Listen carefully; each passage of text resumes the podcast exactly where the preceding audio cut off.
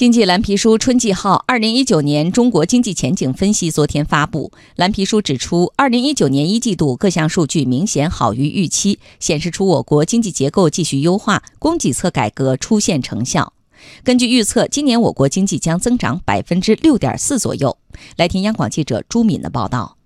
蓝皮书预计，二零一九年全年我国 GDP 增长率为百分之六点四。蓝皮书分析认为，当前我国经济已经进入高质量发展阶段，随着我国经济规模和 GDP 基数大幅提高，数据对外部冲击的敏感性有所减弱。我国政府对经济调控手段逐渐成熟，宏观把控能力日臻完善。中国社科院数量经济与技术经济研究所经济系统分析研究室主任娄峰：最近的投资总的来说还是能够保持一个相对高位，国家的货币政策更趋向于宽松，这样的资金会更充裕，所以它也对经济的增长有一定的促进的作用。还有一个就是库存，光靠增加库存这一个因素就能够多拉动经济增长零点一到零点二个百分点。蓝皮书指出，二零一九年我国消费升级的趋势将继续强化，消费对经济增长的驱动作用继续强化。农民工群体、老龄人口、脱贫人口将是具有扩大消费潜力的群体。娄峰表示，我国消费市场整体依然会呈现上升趋势。